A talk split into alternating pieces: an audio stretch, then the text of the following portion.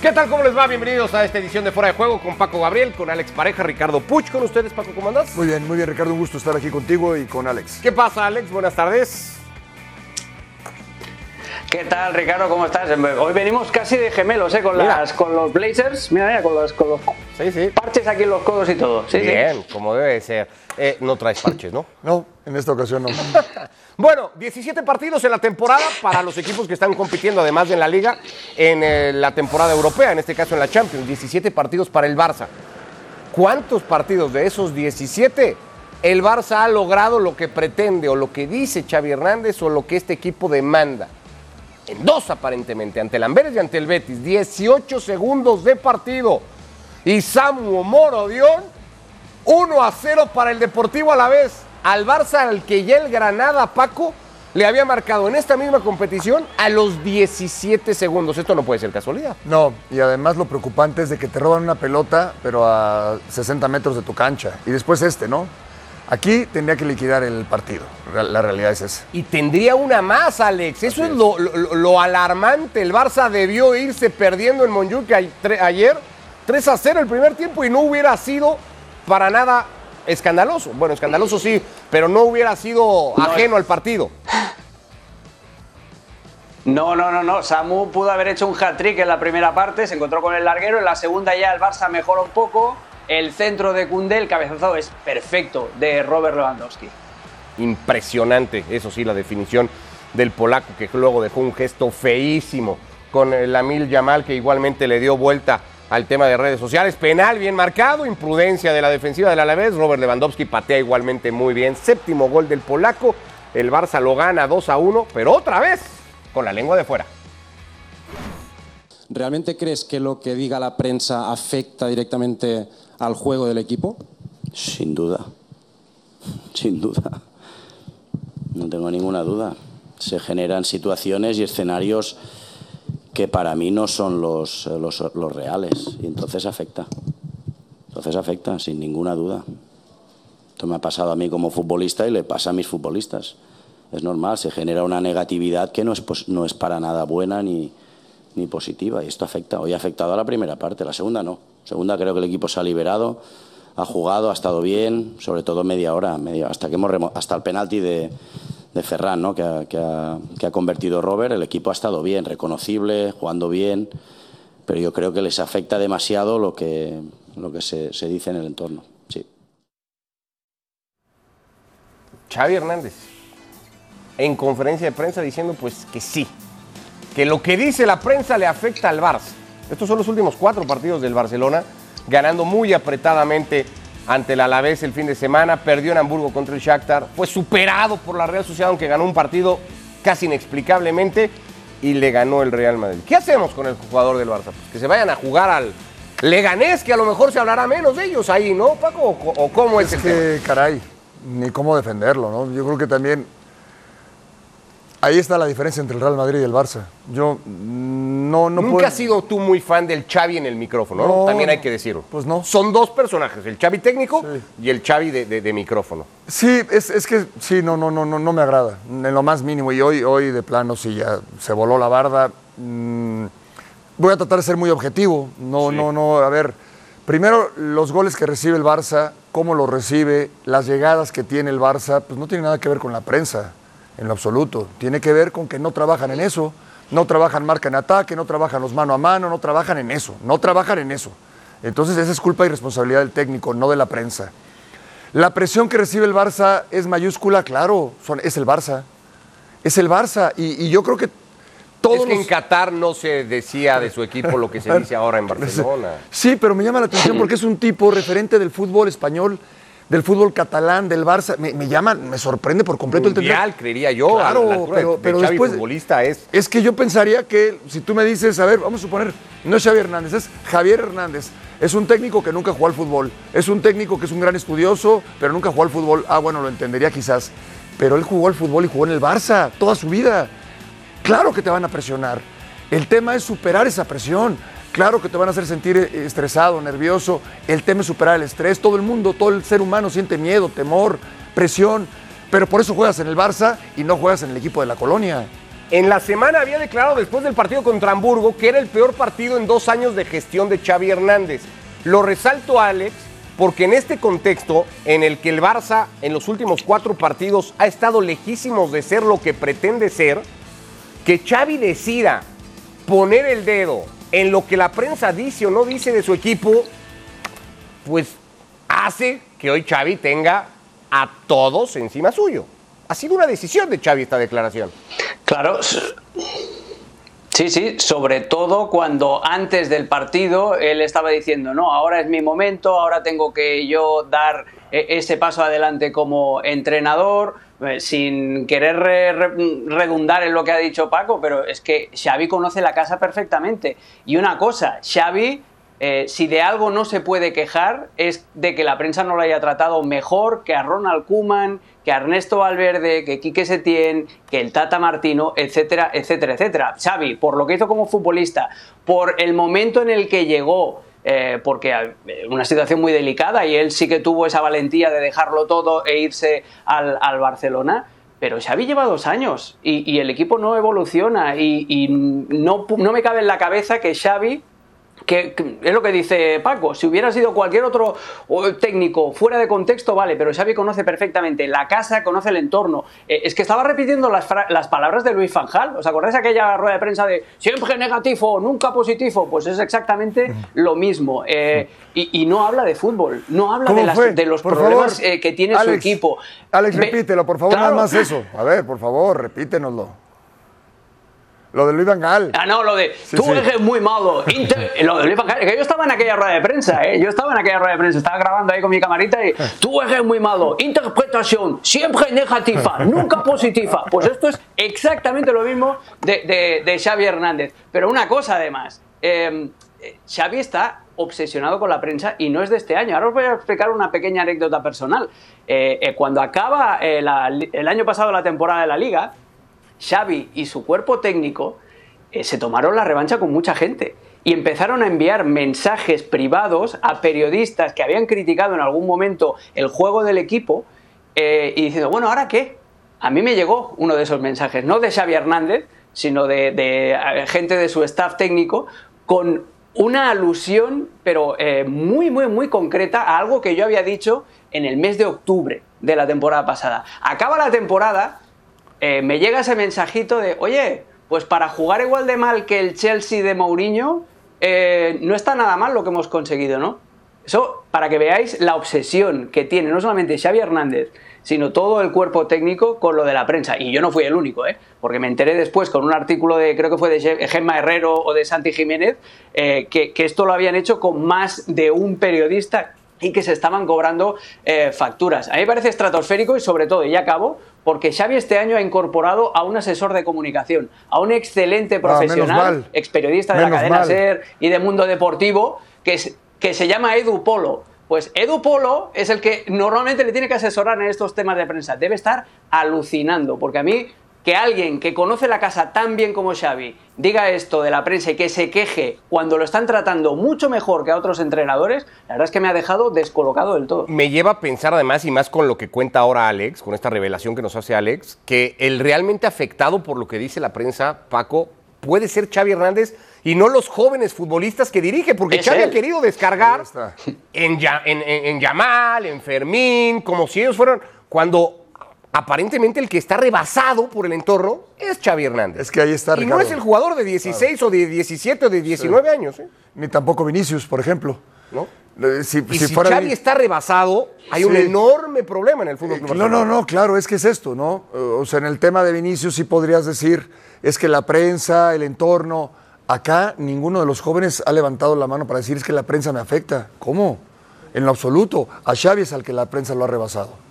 Y ahí está la declaración del mismo técnico que ya habló alguna vez del sol, que ya habló alguna vez de la altura del pasto, con o sin razón, pero que ha hecho esas exposiciones para justificar ciertos comportamientos de su equipo, que ya dijo también en una rueda de prensa o renuevas o te vas para después decir que era el mejor futbolista, refiriéndose a Ousmane Dembélé en su posición en todo el mundo.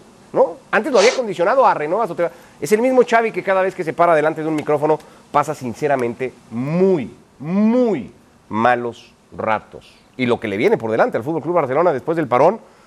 Vallecas, Porto jugándose el liderato de grupo, donde no gana el grupo el Barça, lo que pudiera encontrarse en octavos de final de Champions. Atlético de Madrid y Girona. Lo que le viene y lo que va a decir la prensa en esos partidos, ¿no? Para que Xavi más o menos lo tenga claro y no lo vayan a tomar por sorpresa. Uno de esos rivales será el Atlético de Madrid. 15 victorias consecutivas por liga en el Metropolitano, 17 entre todas las competiciones. El Cholo Paco ha construido una fortaleza en casa. Sí, sí, hay que reconocerle. El trabajo en defensa, la sincronización, los recorridos, eh, etcétera, etcétera. El trabajo en defensa en general para un cuadro que, bueno, tiene ese sello y que hoy lo manifiesta más que nunca. Se repone además a la diferencia. Gerard Moreno había adelantado al Villarreal con técnico nuevo después de destituir a Pacheta. Por cierto, han confirmado hoy a Marcelino García Toral como su nuevo entrenador, Alex. Pero este Atlético tiene muchos recursos y sobre todo tiene a un extraordinario futbolista en Antoine Griezmann. En Antoine Griezmann, exactamente, que dio la primera asistencia de la temporada y eso es muy importante para él, para Axel Witzel, para que anotara su primer gol como jugador del Atlético de Madrid. Es una pisonadora el, equipo del Cholo. Si Morata hubiera estado un pelín más acertado, el, partido se hubiera resuelto mucho antes. En la segunda parte ya retrasa el Cholo a Griezmann al centro del campo para que entre Correa. Eh, utiliza muy bien los costados, presiona y te roba el balón y te encajona en tu propia área es un equipo muy, pero que muy completo. Nada que ver con aquel equipo del Cholo Simeone muy defensivo. Ahora domina todas las facetas. 3 a 1 y a lo que sigue para el Atlético de Madrid. Un rival complejo, un rival que se encerró defensivamente muy bien, que obviamente buscó llevar el partido a que nosotros dejáramos espacio atrás. En el primer tiempo tuvieron alguna situación que pudo haber generado lo que buscaban y en el segundo tiempo creo que ajustamos un par de situaciones y el segundo tiempo fue un segundo tiempo importante, un segundo tiempo con jerarquía, con, con ataque, con muy buenos cambios. La gente que entró entró con una vitalidad y con una fuerza en lo que se necesitaba para el partido, que hizo cambiar el partido. Y bueno, eso es lo que necesitamos dentro del grupo. Y luego tienes la bendición de, de Griezmann, que vuelve a ver puerta, un gol histórico además, que por cierto ha dicho que se ha puesto muy contento cuando ha renovado, pero que ahora le tocaba a él. Bueno, seguramente le llegará su turno. Eh, el club está trabajando en consecuencia de siempre seguir creciendo y Antoine es un muy importante para el presente y el futuro.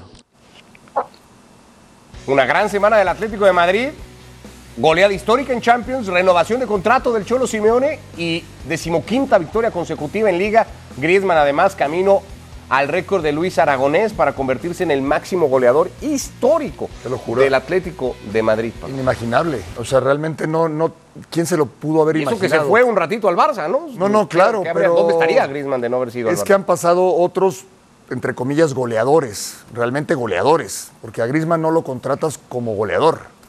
Eh, pero ahí está la historia de, de este que se va a volver, que ya es un histórico del fútbol mundial pero ahora lo puede ser para el Atlético en un rubro tan importante como es el que más goles haga, ¿no? Bueno, íbamos a hablar de distintas cosas, pero me quiero quedar ya con Griezmann, porque ahí nos lleva la conversación, Alex, directamente para plantearlo así, porque hay muchos que todavía están con la imagen de Jude Bellingham, y creo que es debatible, pero ¿quién es, tras 13 fechas, el mejor futbolista de la liga? Yo creo que el más completo Grisman, porque puede jugar, es lo que el, partido de ayer es una prueba. Puede jugar de delantero eh, acompañando a Morata, puede jugar de centrocampista, también lo puedes tirar a, una banda y te funciona cuando el Atleti quiere cerrar un 5-4-1. Él es uno de los dos mediapuntas por detrás. Normalmente es Correa en el otro lado. He hecho muchos partidos del Atlético, ya me los conozco como si fueran mis hijos prácticamente. Y, la verdad es que eh, es, completísimo y eh, se mueve por toda la cancha, sus mapas de calor son, son realmente una auténtica locura y si te fijas es que domina todos los registros, el remate de cabeza, el, el, el, empeine, el exterior, el juego con su pierna menos hábil, el sacrificio que tiene para el resto del equipo, no solamente con el Atlético de Madrid, sino también con Francia, nos nubla un poco el panorama de Griezmann, el personaje de Griezmann, los dos años que tuvo en el Barcelona que fueron malísimos, fueron pésimos a nivel personal, la final del Mundial que tuvo, que creo que es un problema porque había hecho una Copa del Mundo maravillosa, Eh, me parece una vergüenza que haya quedado el 21 en la votación del balón de oro. Eh, la gente mira muy poco fútbol y yo creo que es un, es un jugadorazo y está ahora mismo en su punto dulce. Está con 31 años, él se sabe ya totalmente reconciliado con la afición del Metropolitano y es eh, la pieza que mueve a un equipo que cada vez es más sólido, que cada vez juega mejor, que cada vez se divierte más, que cada vez tiene más elementos dispuestos a ayudar, lo que dice el Cholo de los cambios. Eh, a mí eh, este Griezmann y este Atlético de Madrid me pintan muy bien esta temporada. ¿Mejor que Bellingham? Sí, Sí. sí. Como futbolista, sí. Es que en verdad lo de. Un poco que agregar a lo que bien menciona eh, Alex. Lo vengo siguiendo, es un futbolista que siempre me ha llamado mucho la atención desde que jugaba en la Real Sociedad con, con, con Vela. Que considero que en algún momento Vela estuvo por encima de él.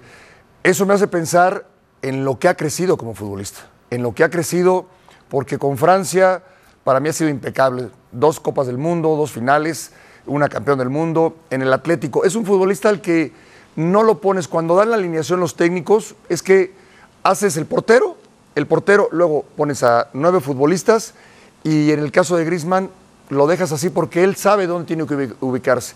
Te puede anticipar, te puede definir con el pie derecho, con la pierna izquierda, con la cabeza remata muy bien, te genera de fuera del área, sabe jugar, sabe asociarse, sabe cuándo dejar que otros brillen, es un tipo cero soberbio, sabe ser un gran compañero, solidario. En verdad, es cierto, para culminar el, el comentario, que no aparezca dentro de los mejores del mundo. No, en verdad no hay, no hay ninguna razón para que lo excluyas, ninguna. Eh, rápido nada más para pasar al Girona y al Madrid. Quiero cerrar con el tema de Simeone porque parece un autoelogio de Simeone cuando dice los cambios muy bien, porque el que decide los cambios y vuelve a demostrar Sí. cómo interviene en los partidos el Cholo Simeone en ese sentido me parece eh, el mejor de todos los técnicos. Pero veníamos hablando de Xavi y, y no es que yo quiera comparar demasiado porque además no, no, no son los mejores amigos y se han dicho algunas cosas en algún momento. Eh, el Cholo tiene mucho que enseñarle a, a- a muchos de los entrenadores hoy en día, incluido Xavi Hernández. Sí, sí, sí. No, no, en no- cancha y en sala de prensa. Alguna vez Guardiola diferenció, ¿no? Entre lo que es estar en sala de prensa y en cancha, ¿no? Con aquella rivalidad con. Sí, con claro, sí, de acuerdo, de acuerdo. Sí, no, no, al, al Cholo sí tienes que, sí tienes que aprenderle. Digo, a cualquier entrenador le tienes que aprender, al Cholo le tienes que aprender en su trato individual con el jugador, en el trato colectivo, cómo declara, cómo habla, cómo plantea, cómo ajusta. Eh, no, claro que hay que aprenderle muchísimo. ¿Es el mejor ajustando, Alex, quedando- quedándonos con eso? ¿El Cholo? Sí, es el- eh, corrigiendo los partidos, sí. A ver, Xavi ayer hace un ajuste que era evidente, que es el cambiar la posición de Cundé y de Araujo porque Samu se los estaba comiendo vivos. Pero a Xavi le cuesta más desbloquear partidos que, que al Cholo Simeone. Y, y le puede dar el Cholo. A ver, también el Cholo tiene muchos más años de experiencia también. eh, y eso también cuenta. Pero le puede dar un clinic, por ejemplo, de si quieres jugar con tres centrales y, y quieres utilizar bien las bandas, Fijaos los movimientos que hace el Atlético de Madrid con los interiores tirando desmarques, lo hace mucho Marcos Llorente, por ejemplo, tirando desmarques de dentro hacia afuera para que Molina pueda jugar en paralelo por esa banda, que le dé profundidad. Eh, le da mucha más riqueza su juego ofensivo del que le da Xavi cuando eh, pone esos tres centrales. Venga, vamos a buscar el espacio por dentro. Ah, pues aquí hay una diferencia de funcionamiento enorme. También es cierto que son etapas diferentes de su carrera, pero sí, el, el Cholo ahora mismo y controla mucho más el entorno del Atlético de Madrid que el de Xavi Hernández. Están, están en nos situaciones diferentes de, de su carrera, pero el Cholo ahora mismo, claro, tiene más autoridad. Lo que nos costaría encontrar una conferencia de prensa o una declaración del Cholo como esta última que nos ha regalado Xavi Hernández después del partido contra el Deportivo Alavés. Bueno, dos técnicos Bueno, que están- de eh, la liga está peligrosamente preparada. ¿Te acuerdas de aquella de Esa. la liga está peligrosamente preparada y tal? El Cholo también ha tenido algún desliz Sí, en rueda sí. de prensa, ¿eh? Hagamos un poquito de memoria. Bueno, dos técnicos que igualmente lo están haciendo bien, uno luciendo mucho más que el otro. Carlo Ancelotti no es un técnico lucidor, ni mucho menos, aunque el Madrid ha brillado en el 5 a 1 Paco sobre el Valencia, lo ha hecho además sin Jude Bellingham. Lo hablamos, lo hablamos previo al partido con Alex, eh, y lo hablamos Ricardo de que mm, era prácticamente imposible que el Valencia sacara un buen resultado. Fue muy fácil, ¿eh? Fue, fue mucho más fácil de lo que yo esperaba, mucho más fácil porque desde el principio se, vio, se abrió el camino y, una vez que el Real Madrid te, te hace un gol de vestidor, pues lo demás es realmente, es simplemente esperar, ¿no? Con gol de Carvajal, su segundo en la temporada. Probablemente si hubiéramos hecho una apuesta quién hace el primer gol, Carvajal, no sé, hubiera estado de los 22 futbolistas pues en el lugar 18 tal vez, pero bueno, Carvajal hizo gol, Vinicius marcó con el pecho y luego Vinicius hizo esta muy buena definición y el Madrid tuvo de esas tardes, noches en donde todo va bien, Alex, ¿no? Sí, eh, colaboró mucho el Valencia también con la actitud, eh, que, que fue mucho más valiente de lo que pensábamos, que es de agradecer, pero claro, eh, dejó muchos espacios para que los brasileños atacaran al contragolpe, el gol inicial de Carvajal también les abrió el camino y claro, luego después las facilidades de Mamardashvili en este gol de Rodrigo y luego de Gabriel Paulista en el siguiente gol de Rodrigo, que después de este dribbling, Gabriel se auto desentiende de la jugada, Mamardashvili tampoco defiende bien, fue un partido cómodo para el Real Madrid, también con la colaboración del Valencia, que eso sí, ya cuando todo el pescado estaba vendido, pues eh, consiguió el gol de Hugo Duro, que había tenido un par, ¿eh? Con el partido todavía 1-0 Hugo Duro. Bueno, el Real Madrid tiene una racha sin derrota ya de 15 partidos en casa en todas las competiciones. Es la más larga desde abril de 2022 a febrero de 2023. No pierde desde que lo hiciera contra el Villarreal, tres goles a dos. No es lo mismo esto que los 15 ganados de manera consecutiva del Atlético de Madrid, ¿no? Que es una racha distinta. Bueno, buenos técnicos, Michel. Y el Girona que sigue siendo líder de la competición, Alex, a estas alturas, reponiéndose de la desventaja en Vallecas el fin de semana. Sí, mira qué manera más diferente de remontar la del Girona eh, a la del Barça. Tiene la mala suerte el Girona de este rebote con Álvaro García que se encuentra ahí el, el gol, pero el Girona es un escándalo cómo juega, lo valientes que son. Es un equipo que sale a divertirse y eso se nota, que no, no está notando de momento la presión, la conexión ucraniana para que Dovkik hiciera el gol del empate con Sigankov y el segundo gol es un golazo por, todo la- por toda la combinación, la manera que tiene el Girona de mover la pelota dentro del área del Rayo. Es que es un equipo que está ahí por merecimiento propio. Y por cierto, Sabiño, que fue el autor del segundo gol, y ha dicho Ferran Soriano, el CEO del Grupo City, que se va a quedar en el Girona hasta final de temporada. Que nadie tenga eh, miedo de que se vaya a ir en el mercado de invierno a otro sitio. Bueno, dos puntos más que el Real Madrid para seguir líder de grupo, el equipo catalán, el Barça está tercero con 30, el Atlético tiene un partido menos ante el Sevilla, está cuarto con 28, gran temporada de los equipos vascos, tanto del Atlético como de la Real Sociedad, y esta sensación de que el Betis pudo haber merecido más, o hasta debió merecer más en el derby, terminó empatando con el Sevilla y está en eh, la séptima posición. Estamos con el Leverkusen y un equipo que no falla, Alex Grimaldo y un golazo del español para abrir la cuenta ante el Unión Berlín. Hablando de técnicos, Alex de la Rosa dice Xavi Alonso, acá ando yo dirigiendo en Bundesliga. Alex Pareja, perdón. Sí, sí, sí, qué, manera de jugar. Qué manera de jugar el, Leverkusen del Xavi Alonso. Por cierto, Grimaldo, canterano del Barça, eh, tremendo lo que ha hecho después de llegando al, Leverkusen. Eh, el Bayern Leverkusen es un equipo que te domina todas las facetas. El juego aéreo, el contragolpe, tiene un violinista como Florian Wirtz, que es espectacular. Eh, la verdad es que da, da gusto y este, este fin de semana se despacharon sin problemas del Unión Berlín, 4-0. Jonathan Ta hacia ese y vendría el inglés Tela para definirlo así, enorme definición, para el 4 a 0 de un equipo, el único invicto junto al Nice en la Ligue 1 de las cinco grandes ligas europeas a estas alturas de la temporada, es el único equipo que todavía no pierde junto al francés. Sí, muchas similitudes entre Leverkusen y el Girona. Muchas, muchas. No son, no son favoritos ni por mucho. Ya dejaron de ser sorpresa ¿no? en sus respectivas ligas. Es muy difícil que vayan a ser campeones, muy difícil. Tendría que suceder realmente un milagro. ¿Más fácil para el Leverkusen o más fácil para no, el Girona? No, no, no, no, igual. Yo, lo veo muy parejo. Sí, a ver, lo veo muy parejo en todo sentido, porque además son equipos, y también lo hablábamos previo a estos juegos. Hay que ver si el Girona le gana al, al- al Rayo Vallecano, porque sí, peleas con el Barcelona, tienes todo que ganar, nada que perder con el Real Madrid. No, a ver con el Rayo, y lo hicieron bien. Leverkusen le compite tú a tú a los de arriba, pero también a los de media tabla, a los de abajo. Y se mantiene con un buen fútbol, un tipo que juega con un fútbol muy equilibrado, los dos, tanto Michel como, como Xavi Alonso. No Sí. es vamos hacia adelante y a ver qué pasa, no. Atrás estás bien resguardado, un equipo sólido, un equipo atrevido, un equipo que juega muy bien al fútbol, o dos equipos en este caso, muchas similitudes. ¿Quién la tiene más, me preguntabas, más fácil? O, eh, no, yo, yo, yo lo veo, yo veo el mismo mérito para los dos equipos. ¿Qué es lo mejor que tiene el Bayer Leverkusen, Alex?